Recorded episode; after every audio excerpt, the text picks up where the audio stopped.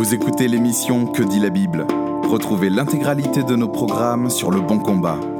www.leboncombat.fr Bonjour et bienvenue sur Que dit la Bible, l'émission hebdomadaire du blog Le Bon Combat. Je dis hebdomadaire, mais je devrais dire plutôt quasi hebdomadaire, puisque certaines semaines, il nous arrive de faire défaut à notre rythme, euh, ne serait-ce que pour des raisons personnelles diverses et variées qui nous empêchent de, de respecter toujours ce rendez-vous hebdo, mais on est là et on essaye de répondre à à vos différentes questions que vous nous envoyez semaine après semaine. Et d'ailleurs, cette semaine, on traite l'une d'entre elles, l'une de celles qui revient le plus régulièrement et qui concerne la question de l'inhumation. Faut-il se faire enterrer ou bien faut-il se faire incinérer? En d'autres termes, inhumation terre ou euh, crémation par le feu? Alors, euh, c'est une question qui est légitime, qui, à mon humble avis, n'est pas des plus centrales. Néanmoins, on va se souvenir, hein, pour les besoins de cette émission, que inhumation et enterrement sont pris dans un même sens, comme des synonymes, c'est-à-dire la mise en terre d'un corps, euh, basiquement. Hein.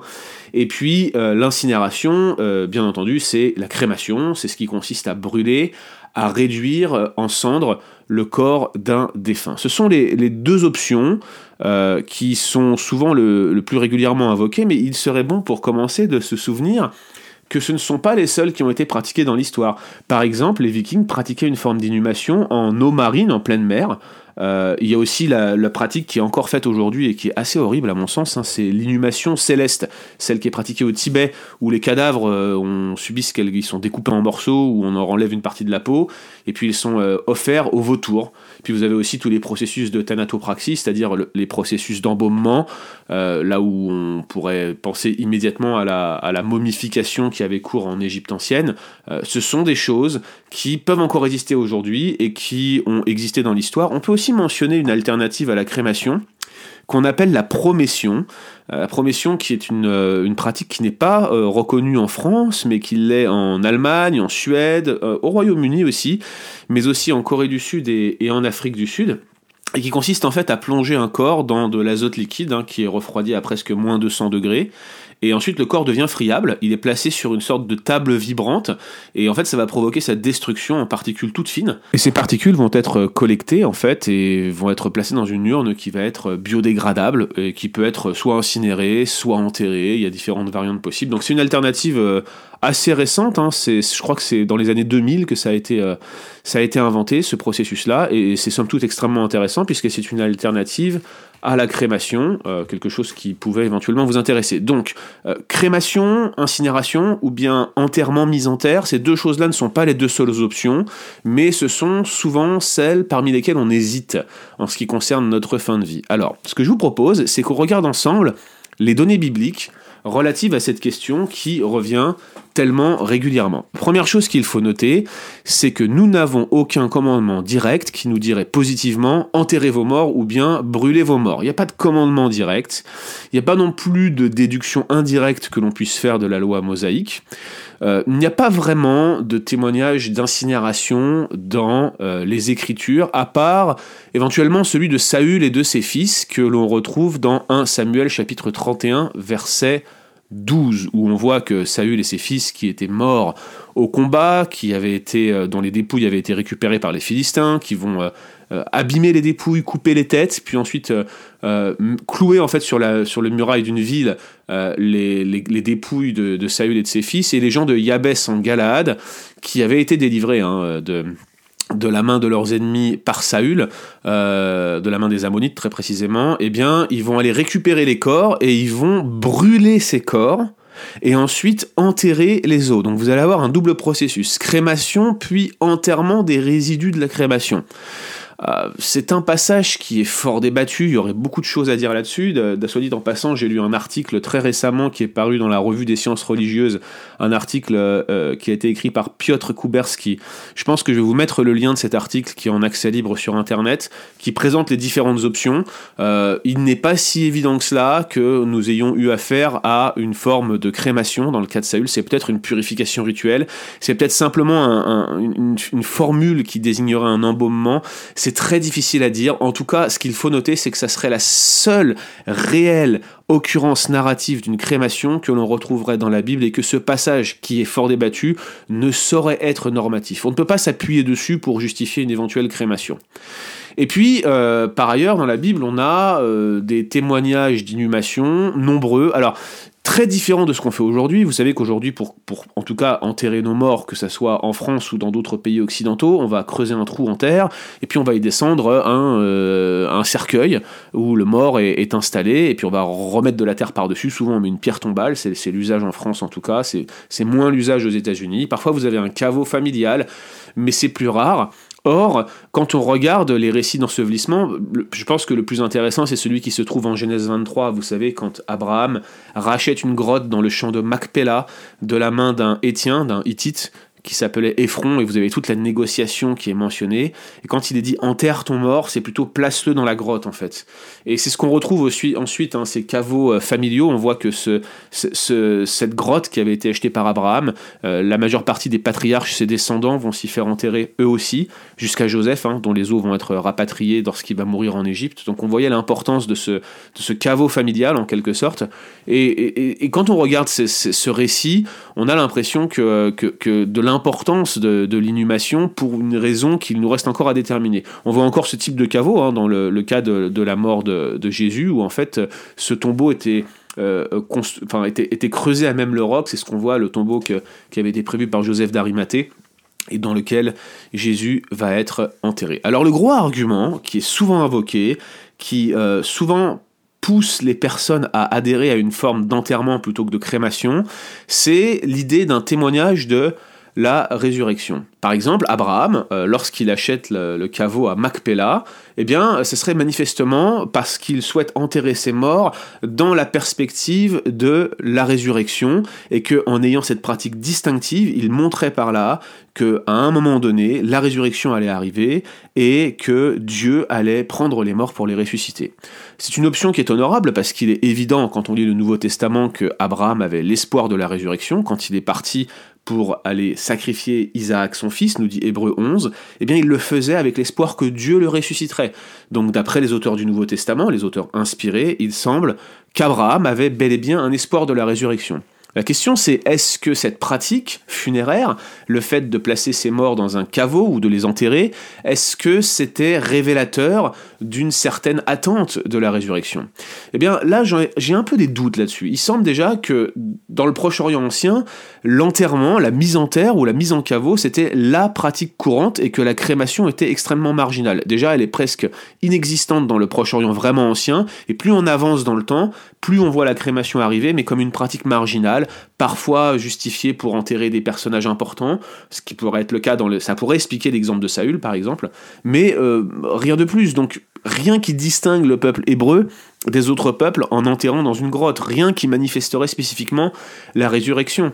D'autre part, il semble plutôt qu'Abraham était préoccupé de se laisser enterrer euh, dans la caverne de Macpéla parce que cette caverne était bien à l'endroit du pays qui lui avait été promis, cette promesse d'un pays qui avait été donné à sa postérité naturelle. Et on peut penser que non seulement ses descendants voulaient être enterrés dans le même caveau que le patriarche, celui qui était celui qui était le, maître d'une lignée par la foi, si je puis me permettre, mais en même temps qu'il se souvenait ainsi de la promesse de l'alliance, de l'alliance abrahamique, et, et, et, que en se faisant enterrer à cet endroit-là, il prenait en quelque sorte une option des arts sur cette terre future qui allait leur être donnée. Donc bien plus qu'une promesse liée à la nouvelle alliance, cette promesse de la, cette résurrection, on a plutôt ici euh, un écho d'une promesse liée à l'alliance abrahamique, une promesse d'un endroit, d'un secteur géographique, d'un pays. Donc selon moi, la, la connexion avec l'idée de résurrection n'est pas avérée, et puis il y a quand même un argument qui me paraît extrêmement fort, c'est que la dispersion des corps n'empêche en aucun cas la résurrection.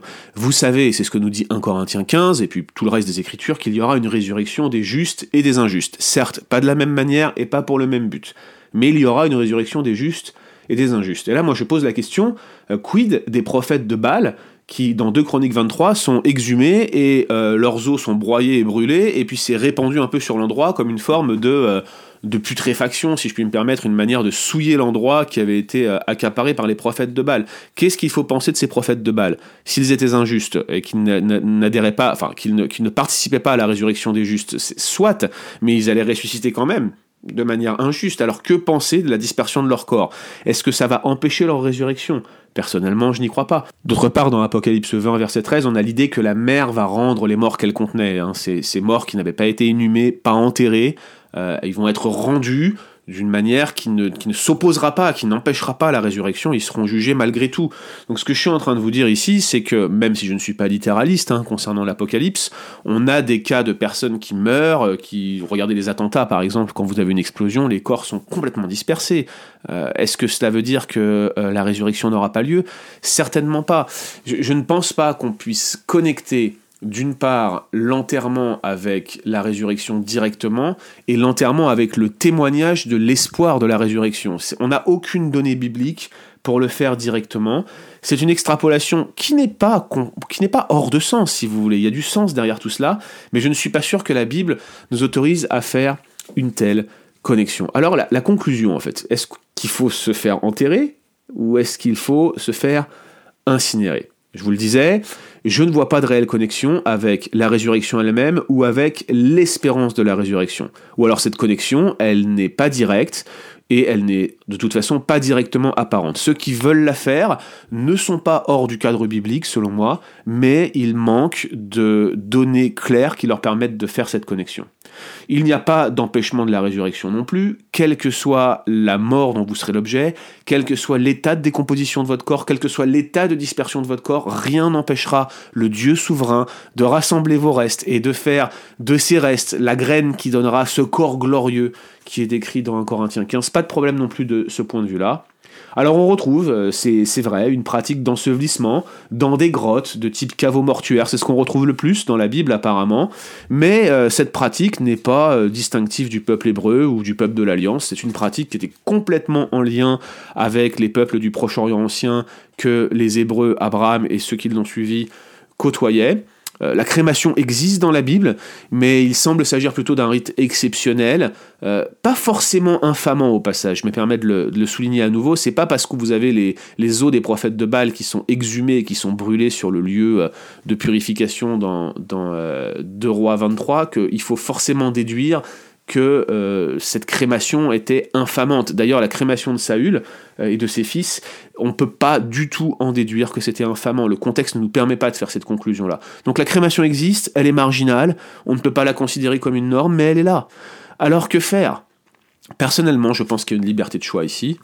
Euh, mais j'aimerais donner quand même un argument pour lequel j'estime qu'il est meilleur de se faire enterrer, et c'est l'argument de l'impact environnemental. Non, je ne suis pas Nicolas Hulot, mais notez que des statistiques récentes ont montré qu'au Royaume-Uni, euh, il y a environ 400 à 450 000 cadavres qui sont incinéré chaque année et tout ce qui est amalgame dentaire va euh, produire des émanations de mercure. Donc quand vous vous faites incinérer, vous contribuez à une source significative d'émissions de mercure dans l'atmosphère. C'est avec cette idée en tête que la promotion a été euh, mise en place, inventée, avec cette idée d'avoir un impact euh, qui soit minime sur l'environnement et d'avoir la possibilité d'avoir une urne qui soit biodégradable. A priori, ça reste l'option qui est pour l'environnement la plus respectueuse.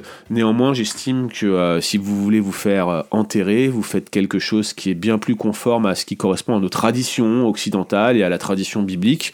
Je ne crois pas qu'il y a quelconque engagement de qui que ce soit dans la Bible pour que nous nous fassions enterrer. Dans tous les cas, ça sera mon choix personnel et je pense que votre choix personnel en la matière doit être respecté. Votre conscience doit être respectée. Vous devez être écouté en la matière et je ne crois pas qu'on a la de discriminer ou de juger les chrétiens sur leur choix en la matière sur cette pratique. Je trouve un peu dommage qu'il y ait des disputes et des divisions à ce sujet dans l'Église. Je ne crois pas que ce soit un sujet qui soit primordial. C'est quand même frappant hein, que cette question est revenue près d'une dizaine de fois depuis qu'on a lancé les podcasts Que dit la Bible. On voit que c'est un sujet de préoccupation pour de nombreux chrétiens. Il me semble que ce n'est pas un thème sur lequel nous devrions en faire tout un fromage, comme c'est malheureusement parfois le cas aujourd'hui. Merci d'avoir écouté cet épisode de Que dit la Bible. Retrouvez l'intégralité de nos programmes sur Le Bon Combat. www.leboncombat.fr